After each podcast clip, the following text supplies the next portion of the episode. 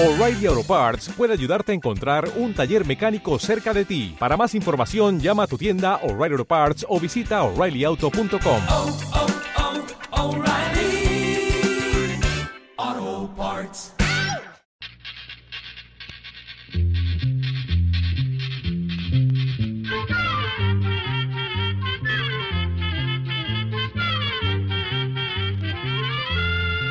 Llegó pa' llegó la escuela, llegó la escuela, llegó por radio.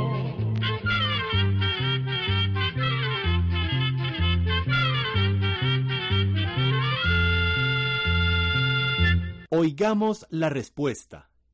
Es el programa que les trae a ustedes el Instituto Centroamericano de Extensión de la Cultura, ICQ. Otoniel Ochoa nos escribe desde Nicaragua con la siguiente consulta. Quiero saber en qué año se construyó el primer avión y quién lo fabricó. Oigamos la respuesta. Desde los tiempos remotos el ser humano soñó con poder volar como los pájaros. Con el pasar de los años, muchos científicos e inventores fabricaron artefactos que les ayudaran a volar. Uno de estos aparatos fue el globo.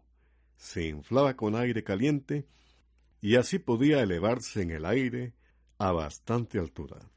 Pero no fue sino hasta el año 1809 cuando Jorge Cabley, un científico de Inglaterra, fabricó un aparato que podría considerarse como un avión verdadero, aunque no llevaba motor. Más bien era un planeador, es decir, un aparato que volaba sostenido e impulsado por las corrientes de aire. Más adelante se buscó la manera de construir un aparato que volara impulsado con la fuerza de un motor. Eso lo lograron los hermanos Wilbur y Orville Wright de los Estados Unidos. Resulta que ellos tenían un taller de bicicletas, pero su mayor interés era construir una máquina que volara. En ese tiempo, otras personas también tenían ese interés, pero sus experimentos habían fracasado. Los hermanos Wright estudiaron por qué esas personas habían fracasado y leyeron cuanto libro encontraron sobre estos asuntos. Primero construyeron un avión planeador como el que le contamos hace un rato. Luego le acoplaron un motor de gasolina y el 17 de diciembre del año 1903, Orville Wright, acostado sobre el avión, logró volar en él durante 12 segundos, recorriendo una distancia de 36 metros. Los hermanos Wright siguieron perfeccionando su invento y dos años después pudieron volar durante una hora, recorriendo unos 60 kilómetros.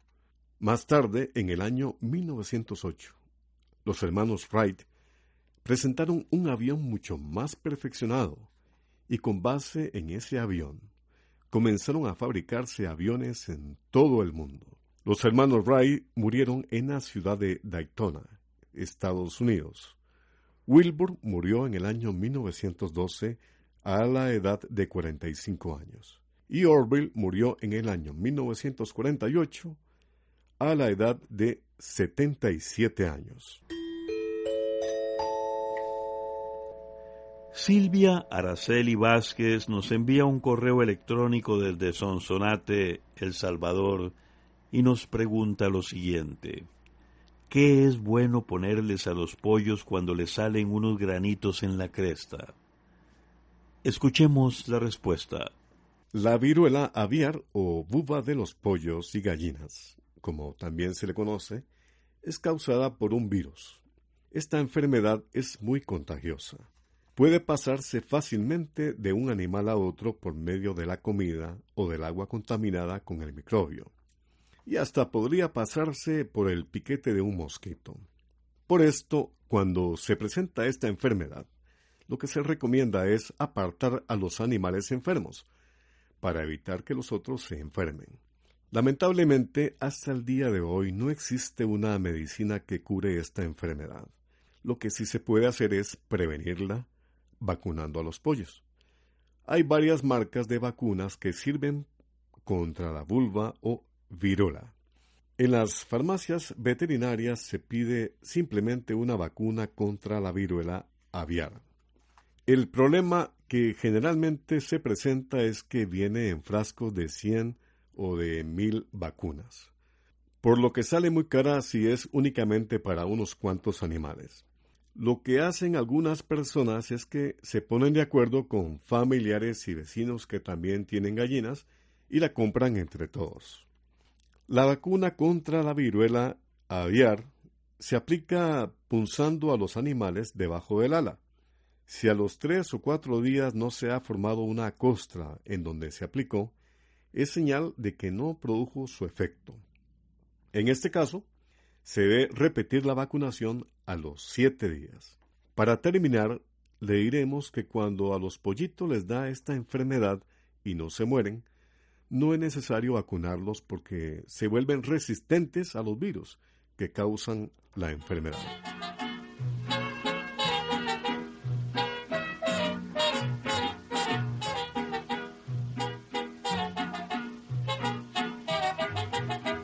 Me atormentas, no sé por qué me hieres, no sé por qué tú quieres matar mi corazón.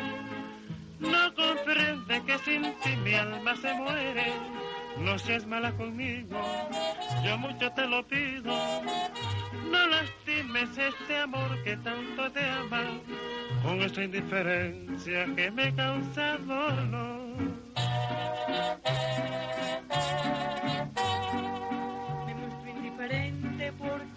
Has querido. Yo mucho he soportado tu ingrato proceder. Bien lo sabes que por ti mucho he sufrido. Para seguir sufriendo, mejor me voy de ti.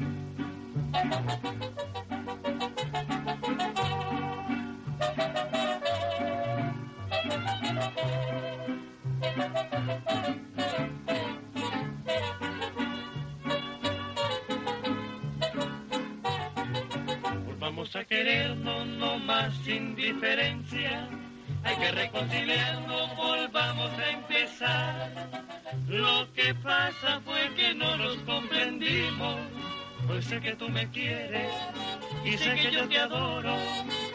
Es por eso que debemos comprendernos y seremos felices toda la eternidad. Porque tú me atormentas no sé por qué me hieres, no sé por qué tú quieres matar mi corazón.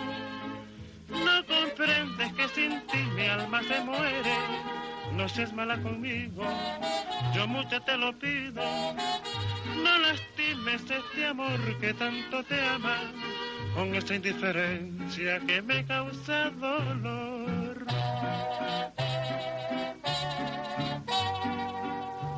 A querernos no más sin diferencia. Hay que reconciliarnos, volvamos a empezar. Lo que pasa fue que no nos comprendimos. Yo sé que tú me quieres y sé que yo te adoro. Es por eso que debemos comprendernos y seremos felices toda la eternidad. Desde Desamparados, San José, Costa Rica, un oyente nos pregunta lo siguiente. ¿A partir de qué año se comenzó a cultivar café en Costa Rica? ¿Me podrían hablar de eso tan importante? Oigamos la respuesta. Dicen algunas personas que en el año 1791 el gobernador de la provincia de Costa Rica le pidió a un amigo suyo que vivía en Panamá que le enviara 50 libras de café Parte de ese café se sembró en algunos lotes de las ciudades de Cartago, Heredia y San José. Según estas personas, esas fueron las primeras plantas de café que se sembraron en Costa Rica. Pero en los archivos de Costa Rica se conserva una carta enviada por don Tomás de Acosta, otro gobernador de Costa Rica, al comandante de Matina.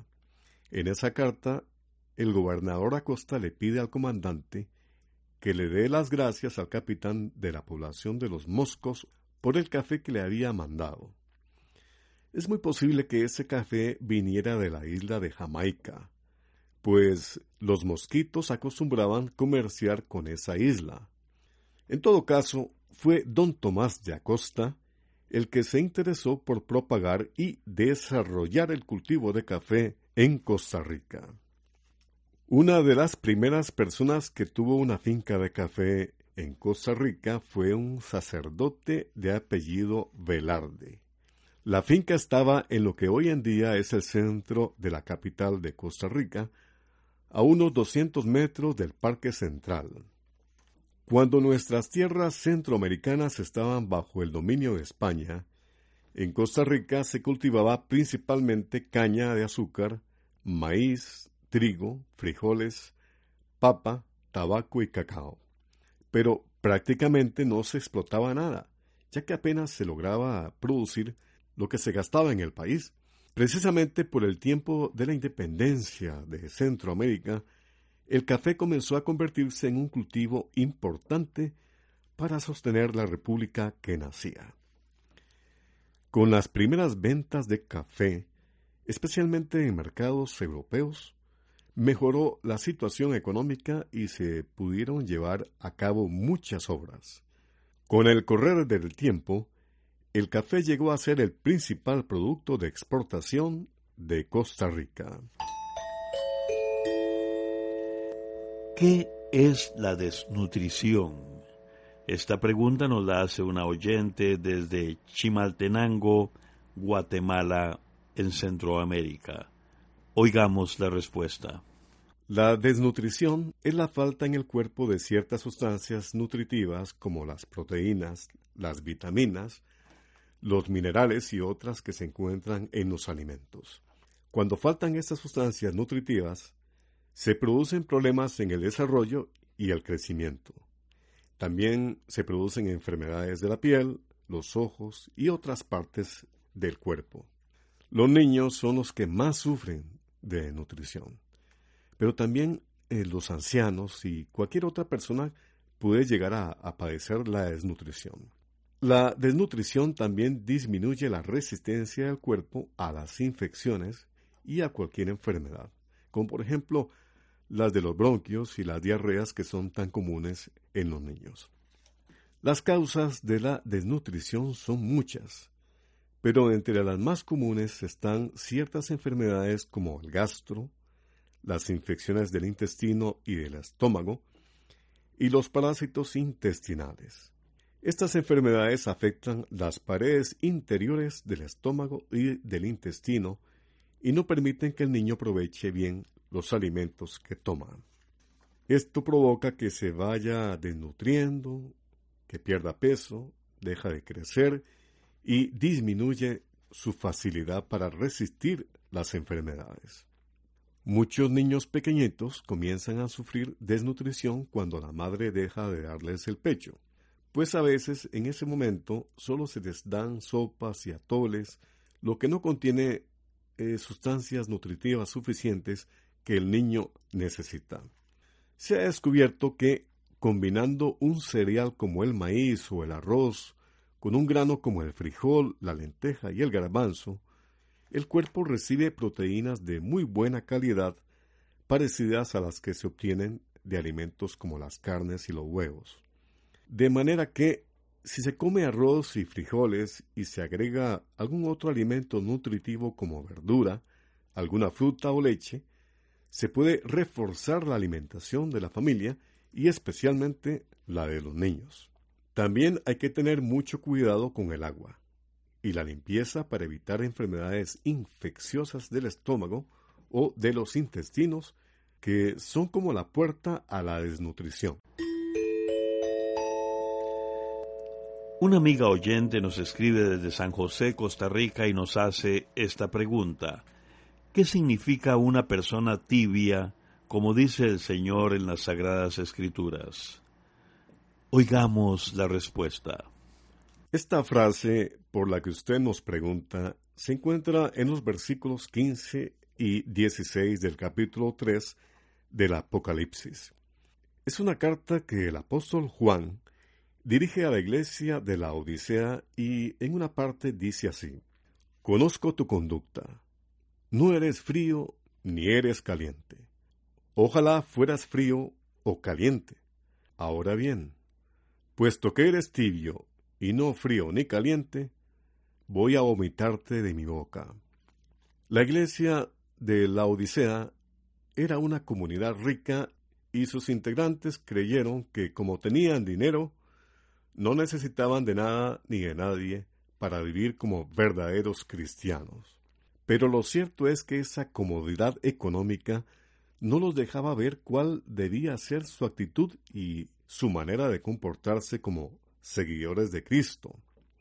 En su mensaje a los de la Odisea, Juan los llama tibios porque no eran como el incrédulo que se queda frío ante una fe que no comparte, ni como el creyente que toma en serio el amor de Dios y se entrega realmente a Él. Eran personas cómodas y formaban un grupo religioso estancado como hay tantos hoy en día. Los integrantes de la iglesia de la Odisea trataban de ser cristianos y a la vez estaban preocupados por cosas vanas, sin importancia, no pensaban en el reino de Dios. Esa actitud los hacía ser falsos, repugnantes para Dios, como un vaso de agua tibia. En este pasaje, la intención del escritor no es decir que Dios prefería que la iglesia de la Odisea fuera fría, y mucho menos significa que Dios prefiere a los fríos. Lo que realmente desea el escritor, en este caso Juan, es animar a las personas que conforman la iglesia de la Odisea para que renueven su verdadera fe.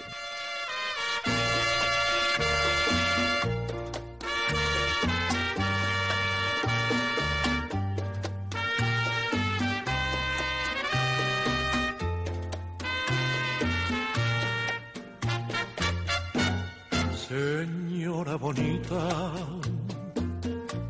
hay algo en su boca tiene algo su cuerpo que al verla que cruza amor, amor me provoca. Señora bonita, usted me castiga. Y aunque no me quiera, le digo mil veces que Dios, que Dios la bendiga. Señora bonita, su cara es dulzura. Mis brazos le ofrecen el discreto instante de una aventura. Señora bonita, yo siempre la sueño. Mire qué ironía, amándola tanto y usted tiene dueño.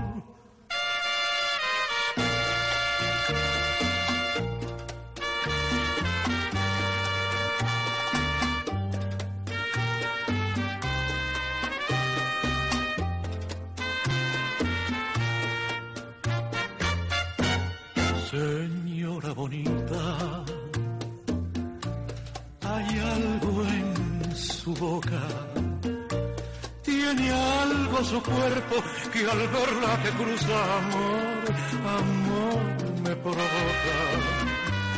Señora bonita, usted me castiga y aunque no me quiera, le digo mil veces que Dios, que Dios la bendiga. Señora bonita,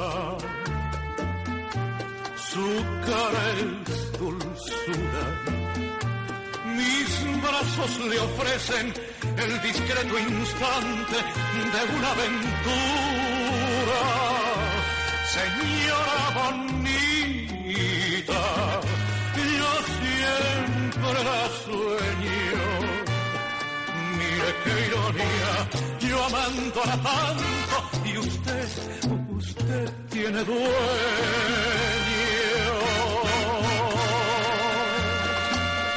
Un amigo oyente nos llama por teléfono desde Pérez Celedón, en Costa Rica, y nos hace la siguiente consulta.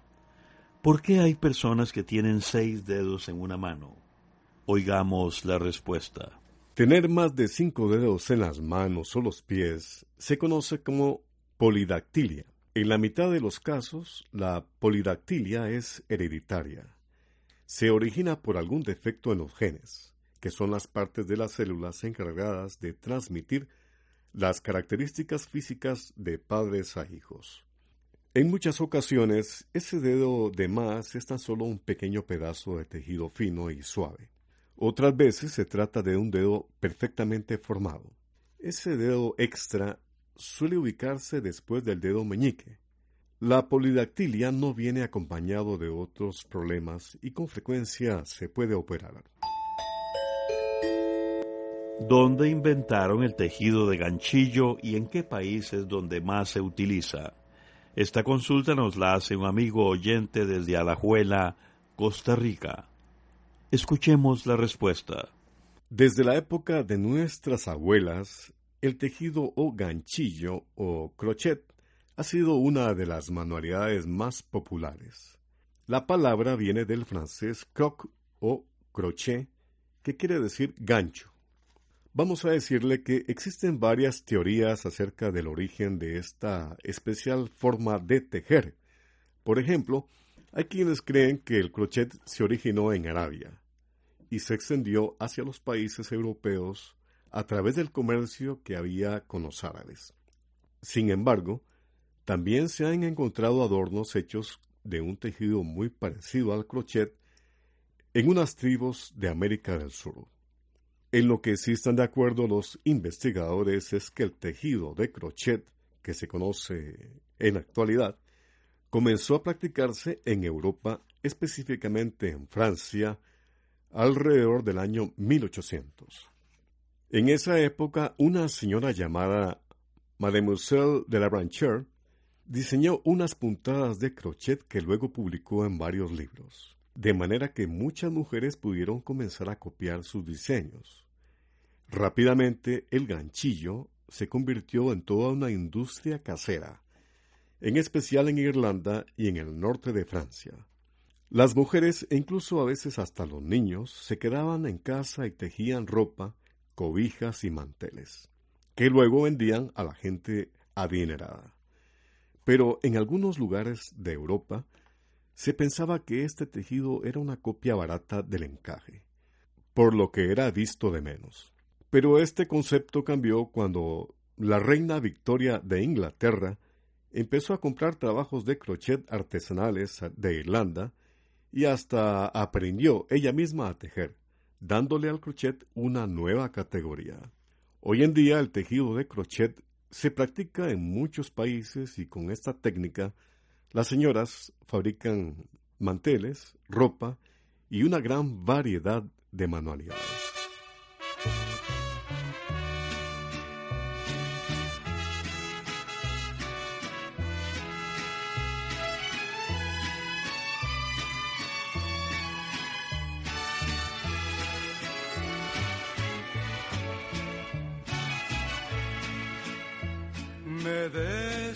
Desperté llorando cuando llegó el nuevo día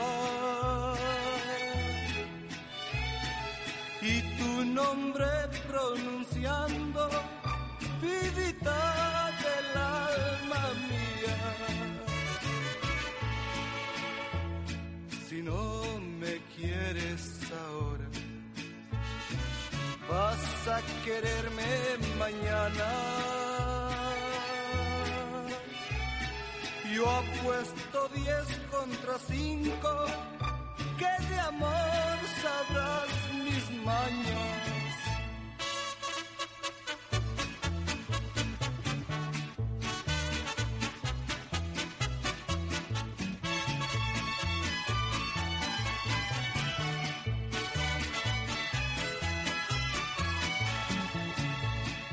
Yo vine desde muy lejos buscando a mi vida una nueva ilusión. Y ahora por ningún motivo admito llevarme una decepción. Aunque desperte llorando, con gusto les voy a cantar este son que es orgullo esta tierra, a la que yo adoro con el corazón. Porque voy en mi canto darle a la que quiero toda mi pasión.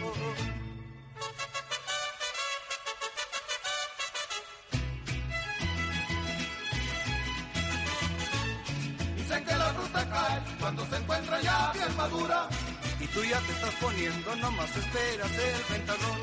La lluvia hace que las flores siempre se pongan rete bonitas. Y tú ya te estás poniendo, nomás esperas el remojón. Y aquí se está acabando el son alegre que te dedico. Para no después estar llorando, vas a entregarme tu corazón. ¿Sabe usted cómo construir correctamente un tanque séptico para que dure muchos años y no cause malos olores y otros problemas en la casa? En el almanaque Escuela para Todos del año 2017, que ya está a la venta, le traemos las instrucciones para construir un tanque séptico seguro y durable, hecho según las indicaciones de ingenieros y expertos. Recuerde, esto y más, usted lo podrá encontrar en el libro Almanaque Escuela para Todos del año 2017, que ya está a la venta. Busque el suyo. Programa de Control 90. Así llegamos a un programa más de Oigamos la Respuesta. Pero le esperamos mañana, si Dios quiere, aquí por esta su emisora y a la misma hora. Mándenos sus preguntas al apartado 2948-1000 San José, Costa Rica. También nos puede llamar a los teléfonos 22 25 52 38 o 22 25 53 38 o mándenos un fax al 22 25 22 27. También le damos el correo electrónico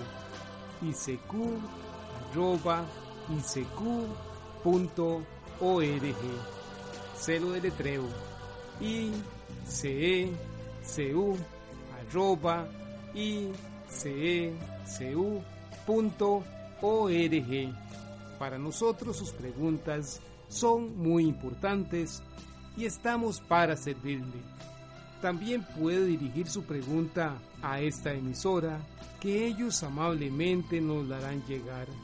Muy importante, dele su nombre completo, dirección bien exacta ah, y el lugar donde escuche el programa. Recuerde que comprender lo comprensible es un derecho humano. Que Dios le bendiga.